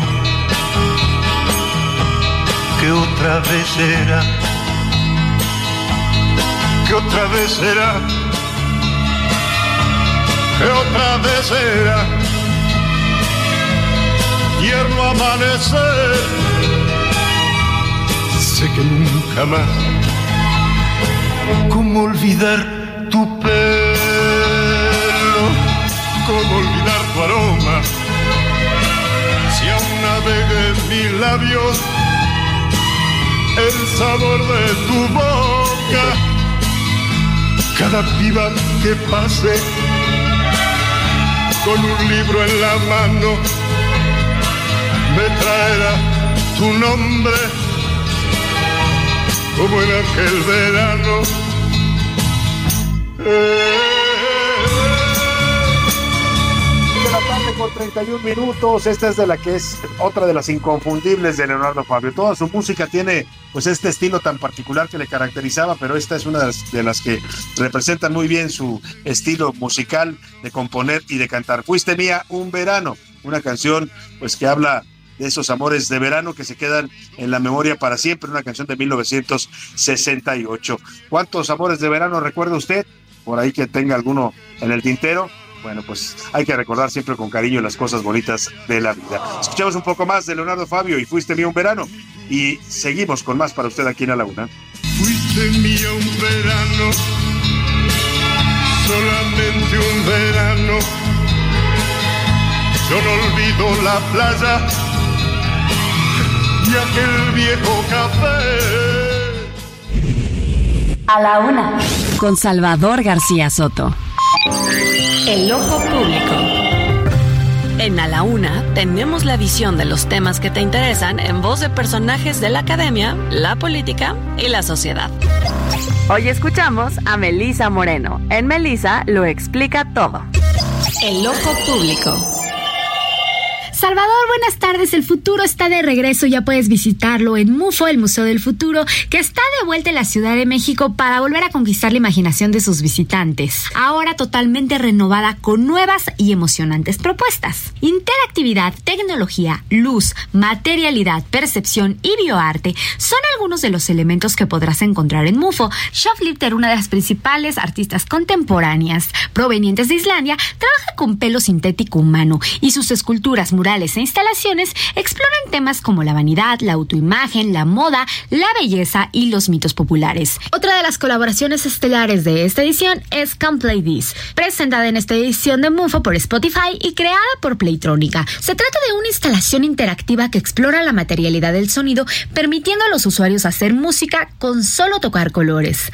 Por medio de su pieza, se crean secuencias a partir de notas y sampleos de sonidos cotidianos de la ciudad, como claxons, timbres, el silbido del afilador, del camotero o del carrito de tamales. Es una invitación a jugar, descubrir, crear conexiones, sorprenderte e inspirarte. Por otra parte, el escultor italiano Massimiliano Moro recurre a la luz y las sombras para crear nuevos equilibrios visuales que proponen diferenciar lo que sabemos y lo que vemos, rompiendo las estructuras que sostienen nuestras creencias. El colectivo Multiespecies Interspecifics, fundado por Leslie García y Paloma López en la Ciudad de México, usa el sonido y la inteligencia artificial para explorar patrones que surgen de bioseñales y la morfología de diferentes organismos vivos con el fin de plantearlos como una forma potencial de comunicación no humana. En Microritmos Volumen 2, su instalación de bioarte presente en MUFO, variaciones de voltaje dentro de celdas microbianas generan arreglos de patrones de luz. Un algoritmo de reconocimiento de patrones detecta secuencias y las convierte en sonido, creando una partitura gráfica en tiempo real. Si quieren más información, solamente tienen que ingresar a su página web mufo.io o seguir los hashtags quiero mufo o hashtag mufo del futuro. Salvador, yo soy Melisa Moreno y me encuentran en arroba melisototota. Nos escuchamos el siguiente viernes. A la una, con Salvador García Soto. Dos de la tarde con 35 minutos. Gracias a Melisa Moreno que nos siempre trae recomendaciones de lo más eh, relevante que ocurre en el mundo del arte, la cultura, el mundo editorial. Hoy nos recomienda este Museo del Futuro que regresa a la Ciudad de México. Tuve oportunidad de visitarlo en una ocasión. Es interesante la propuesta, son arte, mucho arte digital y mucho arte también bastante eh, novedoso, pues arte, pues efectivamente como del futuro, así se, se presenta este museo. Eh, vale la pena ir un, un, día a recorrerlo en familia. Oiga, y le platico también del Popocatépetl, se tranquilizó ya Don Goyo, ha disminuido la actividad. A partir de de esto, las autoridades están tomando ya ciertas medidas para recobrar la normalidad en los municipios que estaban en, fase de alerta. Sigue el semáforo, eso sí, en amarillo fase 3. Y hoy se informó el Comité Científico Asesor del Volcán Popocatépetl, dijo que observaron la presencia de un domo de lava en la pues en el cráter de este volcán a través del sobrevuelo que realizó un dron de la Secretaría de Marina. Dice que se van a, pues puede haber continuar todavía algunas, eh, algunas exhalaciones eh, menores eh, que también eventualmente puede haber algunas más fuertes, se va a mantener la actividad, no se termina totalmente esto. Por lo pronto en Puebla están preparándose ya para que los niños regresen a clases el próximo lunes, niños y maestros, y también pues para recuperar un poco ya la normalidad. Vamos con Claudia Espinosa, nuestra corresponsal allá en Puebla, que nos cuenta. Buenas tardes, Claudia. Hola, ¿qué tal? Te saludo con gusto a ti y a todos los amigos del auditorio para darte a conocer que, bueno, tras la baja en los niveles de actividad del volcán Popocatépetl en los últimos días, la Secretaría de Educación Pública en el Estado anunció que a partir del lunes 29 de mayo estarán regresando más de un millón de estudiantes a casi 4.000 escuelas desde los niveles básicos a superior de los 40 municipios que toda esta semana habían establecido el modelo a distancia por la actividad del volcán. El gobernador del Estado, Sergio Salomón Céspedes Peregrina, indicó que de cualquier manera se estará monitoreando la actividad del coloso y se está en espera del resultado final que tenga Senapred luego del sobrevuelo con un dron que se hiciera ayer por parte del Ejército Nacional. Por lo pronto, aquí en Puebla la actividad del volcán ha bajado, aunque tiene emisiones de ceniza, estas están consideradas como dentro de la actividad normal y no ha sido la caída tanta como la veíamos la semana pasada. Es el reporte que te tengo desde Puebla. Muchas gracias, Claudia. Te agradezco mucho esta cobertura que ha estado realizando de manera muy eh, objetiva y muy puntual. Claudia Espinosa, le mandamos un saludo, por supuesto, al gran trabajo que realiza allá en la ciudad de Puebla. Oiga, y vamos a esta historia de la madre buscadora en Sonora, Yesenia Durazo Cota, desapareció eh, hace unos días, estaba reportada como desaparecida desde el domingo. Eh, la secuestró un grupo del crimen organizado, ya sabe usted, las madres buscadoras, pues en su búsqueda desesperada de tratar de encontrar a sus hijos, y pues andan metiéndose en todos lados y pues llegan a tocar los intereses del crimen organizado y que reaccionan de manera violenta en contra de ellas. En este caso, ella fue secuestrada desde el domingo. Eh, había mucha preocupación de que la fueran a matar, como han matado ya lamentablemente el crimen organizado a varias madres que son asesinadas por buscar a sus hijos. Lamentablemente así de solas están en este país. De esto no habla el presidente López Obrador, ¿eh? Nunca se le, oye usted hablar en las mañaneras de este problema tan grave que tenemos con los desaparecidos y las madres buscadoras. Bueno, pues el caso es que eh, eh, hubo muchos mensajes de colectivos de madres buscadoras de toda la República que mandaban mensajes en redes sociales pidiéndole a los criminales que se llevaron a Yesenia que por favor, por favor no la maten, les decían, ella solamente quiere encontrar a su hijo, no está no los va a acusar a ustedes, solamente quiere saber dónde está su hijo, regresen la comida y mire, parece que escucharon los criminales que se llevaron a Yesenia Durazo porque hoy regresó por su propio pie, sana y salva, a su casa. Eso sí, regresó amenazada. Le dijeron que si habla y abre la boca y habla con los medios, la van a volver a secuestrar. Vamos con Gerardo Moreno, nuestro corresponsal allá en Sonora, que nos cuenta. Gerardo, buenas tardes. Hola, ¿qué tal Salvador? Qué gusto saludarte desde Sonora, donde te platico que Yesenia Guadalupe Durazo Cota, la integrante del colectivo Madres Buscadoras de Sonora, que estaba en calidad de desaparecida desde el pasado domingo en Aribeshi, ya fue localizada con vida luego de que fuera liberada por sus captores y ella regresara por su propio pie a su casa. La Fiscalía de Sonora confirmó que la joven madre fue localizada sana y a salvo, mientras se realizaba ayer jueves todo un operativo especial de búsqueda en jornada de acompañamiento del colectivo Madres Buscadoras de Sonora en este municipio. Cecilia Flores Armenta, líder del colectivo, detalló que Yesenia fue liberada por las personas que la mantenían privada de su libertad y aunque con algunos golpes y moretones que no ponen en riesgo su vida. Sin embargo, dijo que no puede dar detalles del caso porque pondría en riesgo la integridad de su familia. Recordar que Yesenia Guadalupe fue privada de su libertad el domingo 21 cuando salía de un centro comercial en Aribeshi. Desde entonces se comenzó a pedir ayuda para localizarla. Incluso la propia Cecilia Flores y representantes de otras organizaciones de búsqueda de personas a nivel nacional enviaron mensajes públicos en redes sociales a los integrantes del crimen organizado solicitando que regresaran a Yesenia con vida, ya que ella no buscaba culpables, solo encontrar a su esposo desaparecido y así lograr un poco de paz para su familia. Afortunadamente el operativo de ayer tuvo resultados positivos y Yesenia fue liberada y regresó con bien a su casa. Ese es el reporte. Muchas gracias Gerardo Moreno. Pues afortunadamente Yesenia Guadalupe ya está con su familia. Esperemos que no pues no la vuelvan a secuestrar y esperemos que no solo a ella, sino a todas las madres buscadoras de este país, pues mire, las proteja ya no las autoridades, porque es claro que las autoridades no les importa. Yo les hace un rato, nunca he oído al presidente hablar en las mañaneras de esta problemática, no se refiere a ella, no habla como si no existiera. Pues a estas alturas yo pediría pues que las proteja Dios o la fuerza divina o pues de verdad que es doloroso cada que uno se entera que las madres buscadoras son asesinadas por buscar a sus hijos y pedir justicia para ellos. Pues ahí está esta historia. Vamos a otra.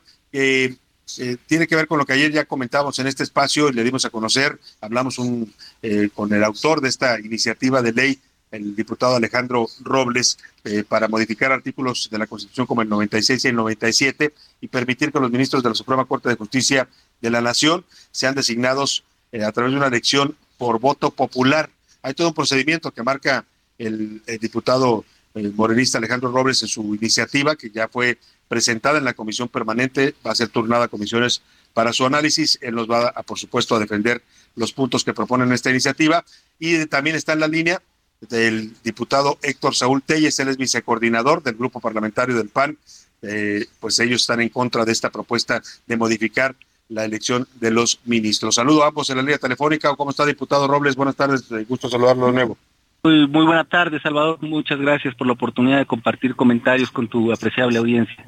Al contrario. Y diputado Héctor Saúl Telles, también bienvenido. Buenas tardes. Hola Salvador, muy buenas tardes, contento de estar contigo, con todo tu auditorio. Un saludo para Alejandro.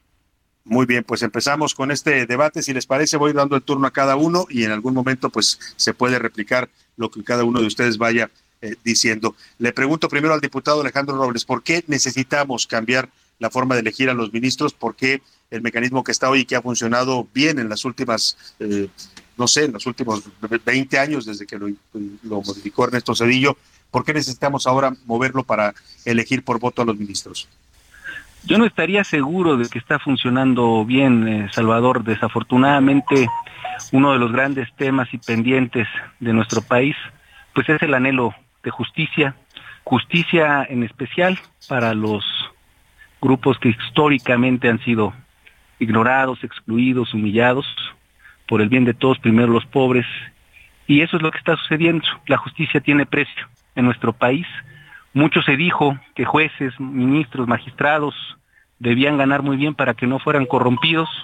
El tema es no solo que ganan muy bien y sobre todo los ministros están en desacato con la Constitución, el artículo 127, fracción 2, que ordena que no deben ganar más de lo que gana el presidente de la República, se ampararon en un abierto conflicto de interés, ellos como resolutores, como eh, quienes imparten justicia pues se, autoprotegieron y están eh, trabajando al margen de la Constitución.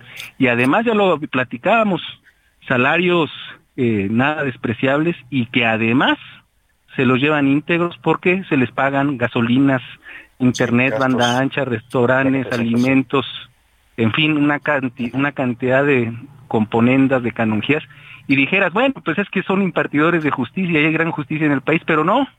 Ahí tienes a los evasores, a los narcotraficantes, a la delincuencia organizada.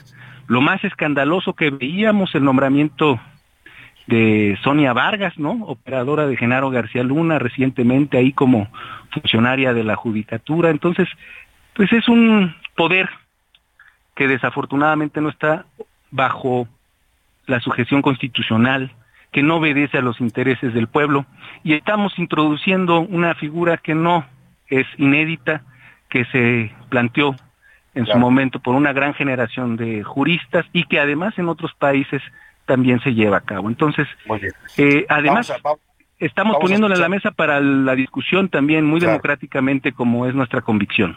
Claro, vamos a escuchar ahora el punto de vista del diputado Héctor Saúl Telles. ¿Por qué no mover este asunto de la elección de los ministros y por qué dicen ustedes en el PAN, no estamos de acuerdo con esto de que se vote eh, popularmente por los ministros, diputado. Pues mira, Salvador, eh, esta iniciativa, con mucho respeto, es un completo disparate. Nosotros no podemos acompañar una iniciativa de ese tipo porque sería estar doblegando al poder judicial completamente al Poder Ejecutivo, así como lo mencionó en la tribuna el diputado Alejandro, esa palabra rimbombante para él, pero que lastima gravemente a la democracia en nuestro país de obradorizar el Poder Judicial, me parece una barbaridad. Lo que se estaría proponiendo es prácticamente llevar al Poder Judicial a, a llevar a cabo resoluciones que atiendan únicamente los caprichos presidenciales. Y justamente es contra lo que luchamos, contra este centralismo, contra este presidencialismo. Y el espíritu de la división de poderes es justamente dar equilibrio a la vida democrática de nuestro país. El Poder Judicial está para dar el control constitucional y detener los abusos y excesos de cualquier otro de los poderes. Tan es así que a últimas fechas se ha dado el control constitucional en el tema de la Guardia Nacional que tanto dolió al Poder Ejecutivo y a Morena, y también el control de los excesos en el tema de catalogar como a las obras magnas del presidente de interés público de seguridad nacional.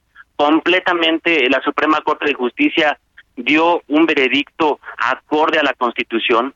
Esto ha molestado mucho al presidente y a Morena. Y ahora viene esta andanada de pues de estrategia de doblegar al poder judicial y nosotros creemos que el poder judicial está ahí precisamente para controlar estos excesos que nacen desde la oficina del presidente. Ahora, si hablamos de los salarios integrados de los funcionarios públicos, pues ya está demostrado que el presidente gana más de 400 mil millones de pesos al mes con todos los sueldos integrados de las prerrogativas que tiene a su cargo, con todo lo que goza en el Palacio Nacional, con todos los servicios que tiene a su cargo, eso sí es hablar de excesos, eso sí es hablar de privilegios.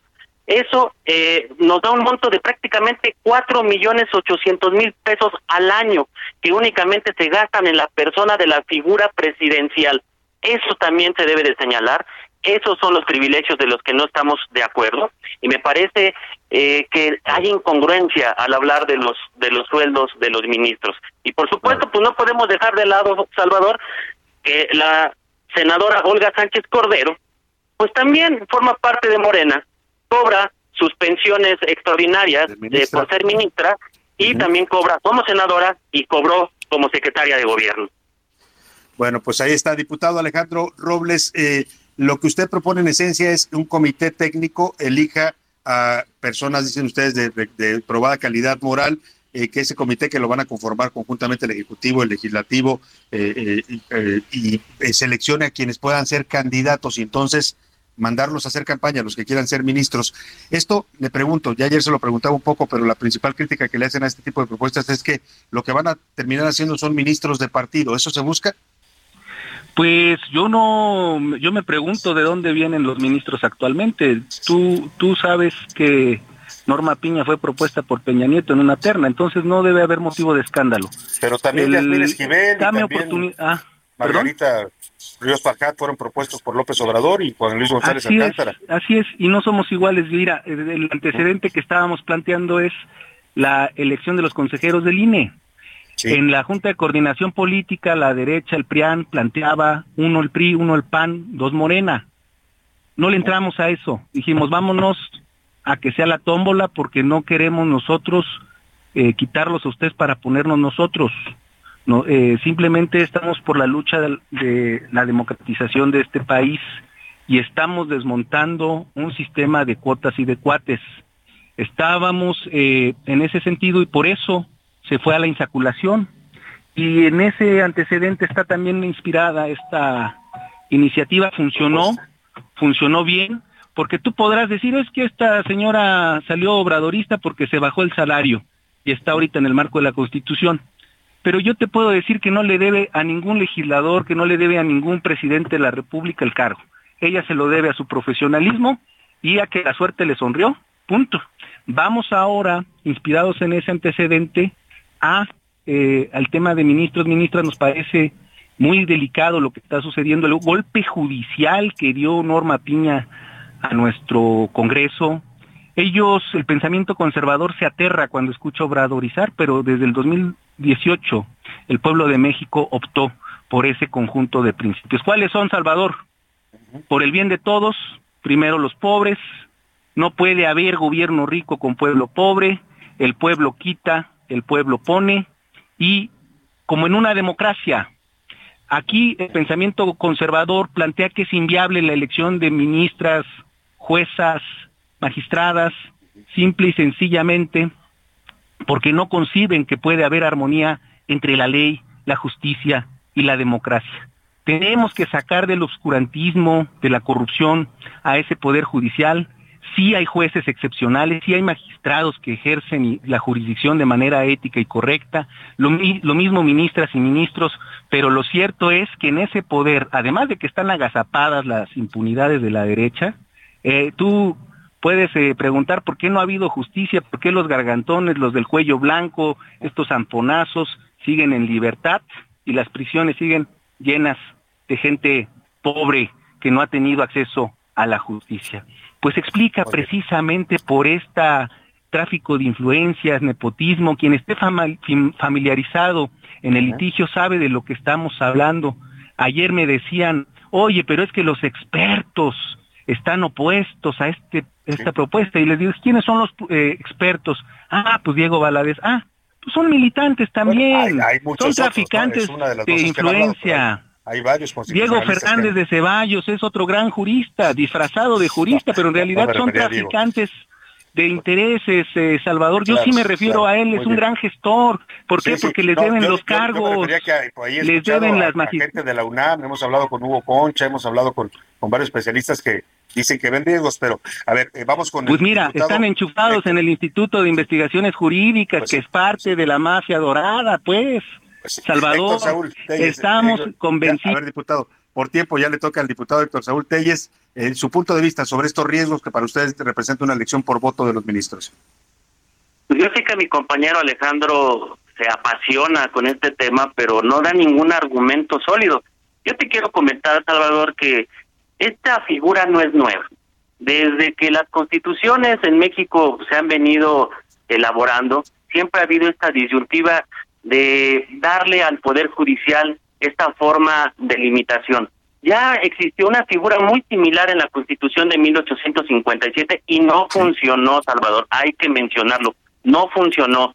Y tan no funciona como no funciona en Bolivia, que es el único país en el mundo que tiene ese sistema de elección popular de los ministros de la Corte y ha sido un total fracaso porque se ha politizado, porque los grupos fácticos de poder de, ese país han controlado el, el poder judicial. No queremos llegar a eso, no, quede, no queremos que nuestro sistema de, de la Suprema Corte de la Justicia de la Nación esté ahí controlada por los partidos políticos, hay que decirlo, Salvador, por los empresarios en su, en, su caso, incluso por el propio crimen organizado que tendrá seguramente intereses para que haya ministros afines que den resoluciones. Y por supuesto que tampoco queremos que haya la cuota del presidente, como ya existe en estos momentos, con la ministra Yasmín Esquivel, con la ministra Loretta Ortiz y en su momento con la ministra Ríos Farjat, que ahora pues ha reivindicado su camino y su postura de forma muy correcta.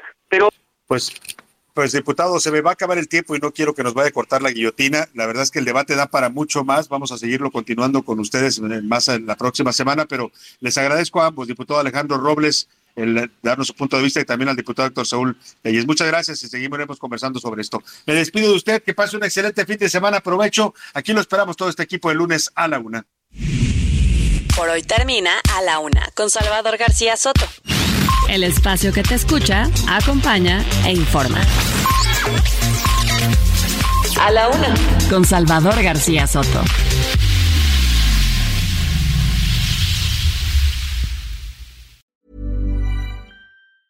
Hey, it's Danny Pellegrino from Everything Iconic.